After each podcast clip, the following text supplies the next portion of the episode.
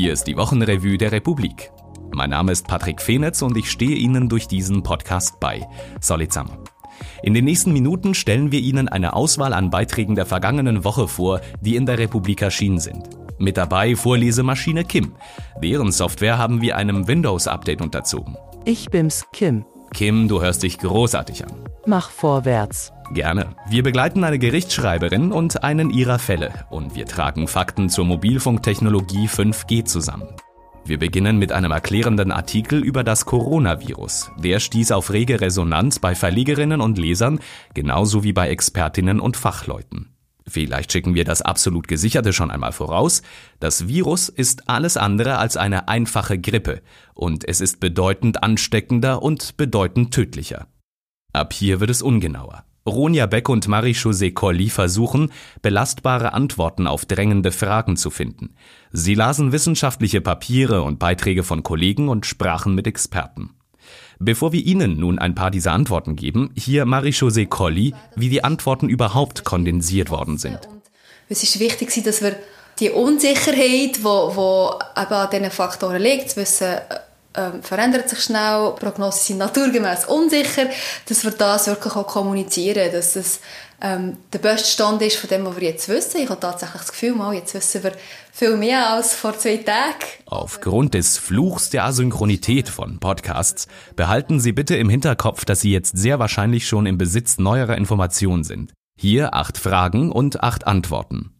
Wie groß ist die Wahrscheinlichkeit, dass ich mich mit dem Virus infiziere? Die ist groß. Sie müssen damit rechnen, dass Sie das Virus irgendwann erwischt.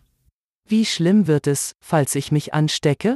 Das ist unklar. Etwa ein Prozent der Infizierten stirbt. Die Sterblichkeitsrate hängt stark von ihrem Alter und ihrem Gesundheitszustand ab. In China starben vor allem Patienten über 50. Warum kann sich das Virus so schnell verbreiten? Viele eigentlich Erkrankte weisen nur milde Symptome auf.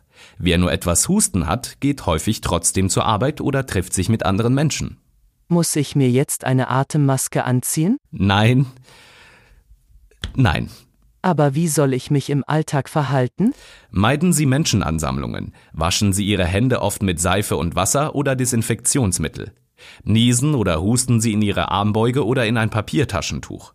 Bleiben Sie bei Husten, Atembeschwerden oder Fieber zu Hause. Verlängern Sie Ihr Netflix-Abo. Verfolgen Sie behördliche Weisungen und Empfehlungen. Bei welchen Symptomen sollte ich eine Ärztin anrufen? Laut dem Bundesamt für Gesundheit bei Husten und Fieber. Wann kann ich mich impfen lassen? Das ist unklar. Es gibt noch keinen Impfstoff. Als bald einer gefunden wird, dauert dessen Zulassung wohl noch mindestens ein Jahr. Geht das Virus wieder weg? Eher nein. Experten gehen davon aus, dass uns das Coronavirus jedes Jahr wieder heimsuchen wird.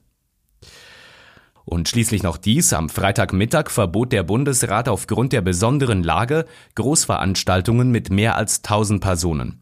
Das Verbot gilt bis zum 15. März und kann verlängert oder verändert werden. Einziger Lichtblick ist wohl, dass die Zürcher Fasnacht nicht stattfinden kann. Ausführlichere, aktualisierte und weitere Antworten auf Fragen wie diese finden Sie im Beitrag von Ronja Beck und Marie-José Colli unter dem Titel Das Coronavirus geht um.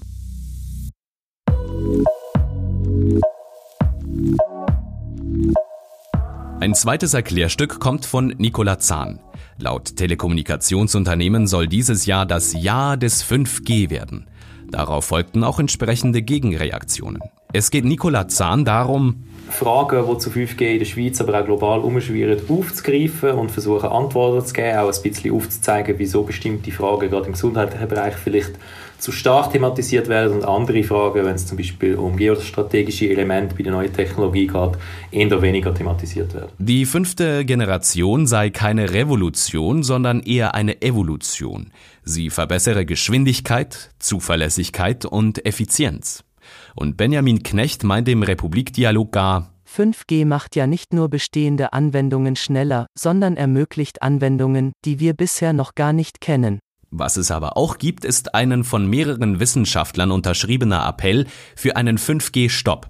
Dieser akademische Aufstand regt sich vor allem aufgrund des wenig erforschten zweiten Frequenzbandes im 24 Gigahertz Bereich. Dieses Frequenzband kommt in der Schweiz vorläufig nicht zum Einsatz. Neben sachlichen Argumenten würden auch Verschwörungstheorien und Desinformationskampagnen kursieren, ob es nun aus politischen oder kommerziellen Interessen sei. Was Nicola Zahn dem gemeinen Menschen empfiehlt? Ich glaube, das Allerwichtigste wäre eine gesunde Skepsis gegenüber einfachen Antworten, wenn es, neue, um neue Technologien geht, zu behalten. Also einerseits Werbeversprechen, kritisch zu hinterfragen, wird das denn wirklich so viel besser sein, wird das wirklich so viel schneller sein, aber auch Kritik, die teilweise fast so hysterisch geäußert wird an bestimmten neuen Technologien, ebenfalls kritisch hinterfragen. Im Republikdialog schrieb Vera Kerli, Autos töten und verletzen tausende Fußgänger und tausende Velofahrer pro Jahr, und dazu gibt es noch tausende Abgastote. Und wir diskutieren immer nur über 5G, wo die Gefahr nicht einmal konkret bewiesen ist. Das Erklärstück von Nicola Zahn finden Sie unter dem schmissigen Titel 5G, die Fragen, die Fakten.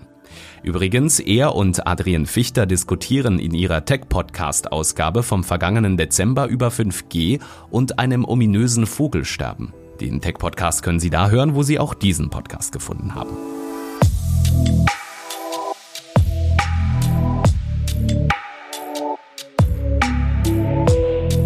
Mitte Februar ist Daria Wild am Bezirksgericht in Zürich. Ich schreibe in meinem Beitrag über eine Gerichtsschreiberin. Jennifer Böse. Und über einen Fall, wo sie ähm, an dem Tag, wo ich sie äh, begleite, gerade protokollieren. Auf Daria Wills Interesse stößt die Rolle der Gerichtsschreiber, weil sie die unscheinbarste Figur während einer solchen Verhandlung sei. Man sieht sie fast nicht oder sie fallen nicht auf, sie sagen nichts. Ähm, sie haben aber doch sehr viel Arbeit zu tun im Hintergrund. Gerichtsschreiberinnen bereiten die Verhandlungen vor, schreiben die Urteilsanträge und bilden die Auditoren aus. Und sie beschäftigen sich intensiv mit den Fällen.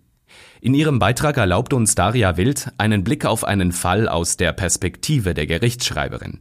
In dem von Jennifer Böse begleiteten Fall geht es um versuchte Vergewaltigung. Also die Geschädigte ist gleichzeitig auch die Frau vom äh, Anklagten, wo auch die Bestra wo eigentlich keine Bestrafung hat wollen, wo auch der war, um ihn zu unterstützen, wo sich zurückgezogen hat. Jennifer Böse wird später sagen, es sei eine Verhandlung ohne große Überraschungen gewesen. Das Gericht sei dem Antrag weitgehend gefolgt und sei sich größtenteils einig gewesen. Der Mann wird der versuchten Vergewaltigung schuldig gesprochen, von einer Bestrafung wird abgesehen und ihm werden eine Reihe von Weisungen auferlegt. Sie finden den Beitrag von Daria Wild unter dem Titel Unsichtbar und mittendrin. Und hier, was Sie auch noch interessieren könnte, aber nicht unbedingt muss. Im Demokratiecheck bei der Republik. Die Schweiz als Avantgarde des Populismus. Roger Devec schreibt, seit Jahrzehnten sei die Eidgenossenschaft das europäische Vorbild für Plutokratie und ein permanentes Staatsbashing. Die bessere Hälfte. Die Malerin Lee Kressner tritt aus dem Schatten ihres Mannes Jackson Pollock. Jörg Heiser schreibt über Lee Kressner und eine beeindruckende, ihr gewidmete Retrospektive in Bern. Man hat es klein geredet. Andrea Regina spricht mit der Hamburger Autorin Kübra Gümüşey. Sie gilt als einer der prägendsten Köpfe des Islam in Deutschland. Nach dem rassistischen Anschlag in Hanau kritisiert sie nicht nur den Staat, der Rechtsterrorismus zu lange nicht ernst genommen hat, sondern auch die Mehrheitsgesellschaft und die Medien.